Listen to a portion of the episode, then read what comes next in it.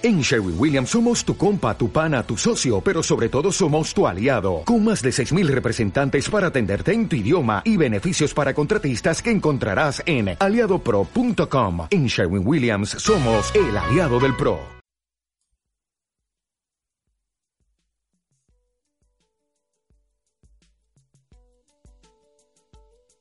Me gustaría darte la bienvenida y las gracias en nombre de Conociendo Escocia por estar escuchando este podcast. Yo me llamo Benjamín y voy a relatarte hoy una antigua leyenda de los pictos que hablan de una cuna con poderes mágicos que era de oro. Los pictos estaban en las últimas.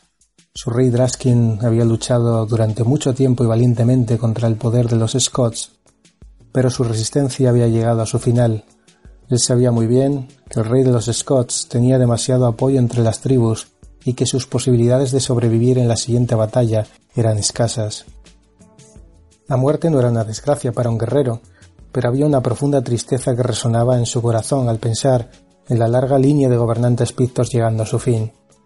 El rey de los Scots, Kenneth, hijo de Alpin, tenía muchos pictos, así como a los Scots en sus filas.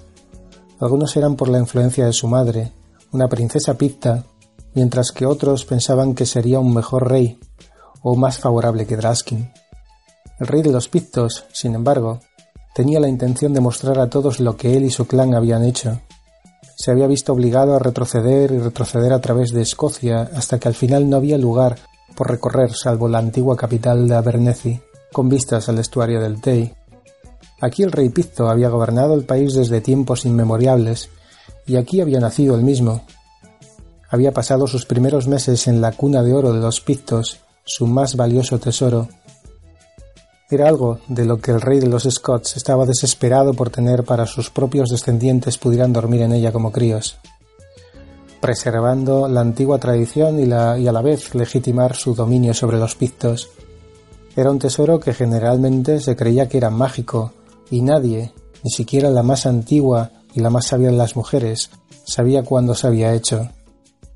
Pero ahora Draskin tenía otras cosas en que pensar que las tradiciones del pasado.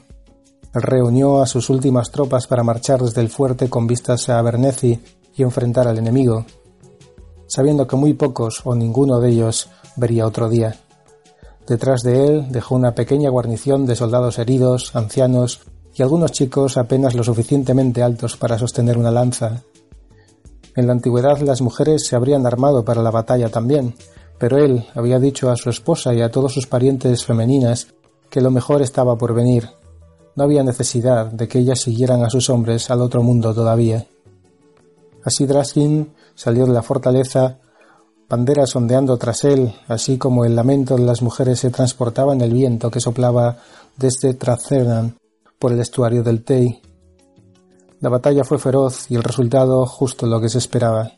El propio Draskin cayó valientemente al frente de sus hombres y poco después los pictos fueron derrotados. Una avanzadilla de Scots con el propio Kenneth a la cabeza fue directamente para Bernethy. Kenneth estaba seguro de que los pictos restantes trataban de hacerse con la cuna y el hijo de Draskin dentro de ella, con la esperanza de que reinara en los años venideros. Kenneth estaba decidido a tomar la fortaleza con la cuna y el bebé todavía en ella.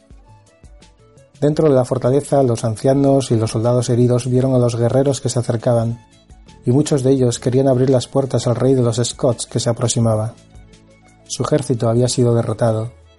Quedaban solo un puñado de ellos, y qué diferencia haría perder sus vidas en un inútil enfrentamiento desesperado. ¿No había dicho el mismo Draskin a las mujeres de la familia que trataran de hacer lo mejor para ellas? Bueno, ¿No deberían tratar de hacerlo mejor en su situación?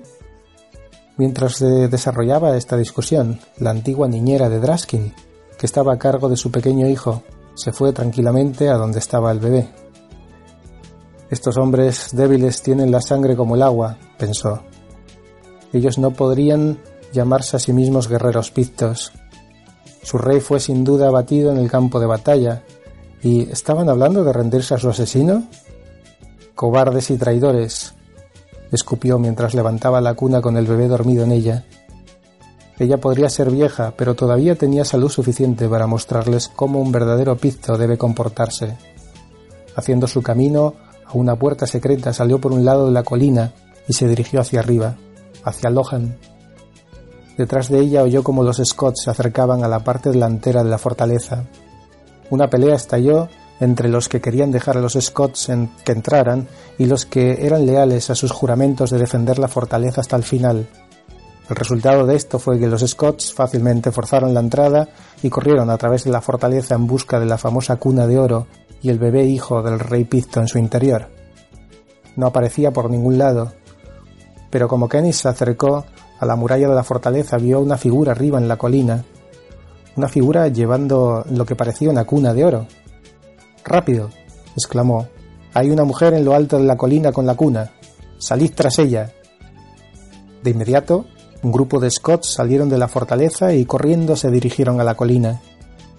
Entre ellos se encontraban algunos de los aliados pictos de Kenneth, ansiosos por obtener la cuna para ellos mismos.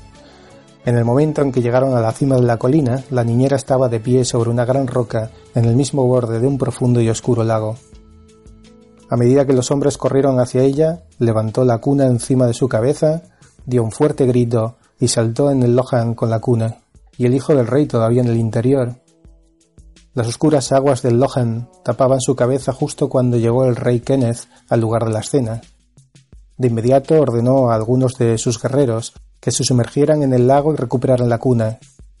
Apenas tuvieron tiempo para quitarse las armas y deshacerse de la pequeña armadura que llevaban cuando el cielo se oscureció. Como si la nada, grandes nubes oscuras se arremolinaban sobre ellos y un fuerte vendaval comenzó a soplar. Mientras estaban allí, azotados por el viento y la lluvia repentina, el rey se volvió hacia el centro del Lohan. Ahí, elevándose lentamente de las aguas, era una vieja bruja gigantesca, ojerosa y de aspecto salvaje con la piel oscura y profundos ojos penetrantes. Los guerreros todos se tiraron al suelo a la vista de esta mujer sobrenatural, todos menos el rey. Se quedó clavado en el suelo, incapaz de apartar los ojos de la mirada de esta monstruosa anciana bruja. Un sonido profundo, grave, lo que inicialmente pensó era solo el viento, comenzó a sonar en sus oídos y se dio cuenta que la bruja estaba hablando. No.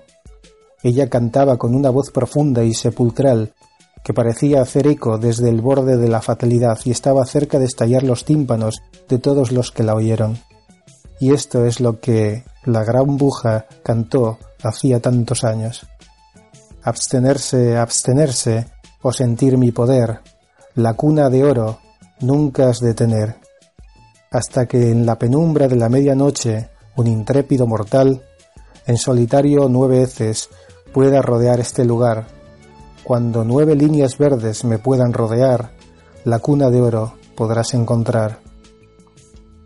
En el momento en que terminó, la pura fuerza de sus palabras había puesto a Kenneth de rodillas y todos sus hombres lo rodeaban, todos guerreros experimentados, tirados en el suelo, cubriendo sus oídos con sus manos.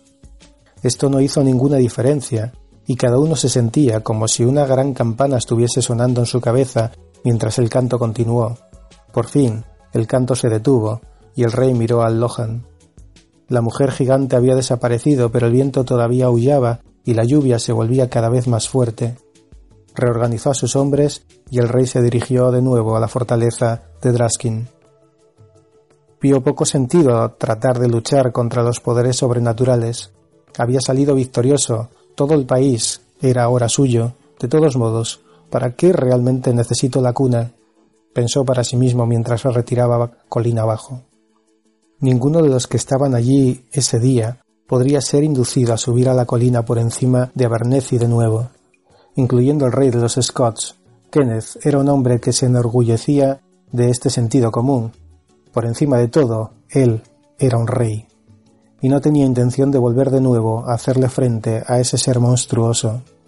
La historia, sin embargo, Voló todo el país como reguero de pólvora y muchas personas repitieron el encanto de la gran bruja en los próximos meses y años.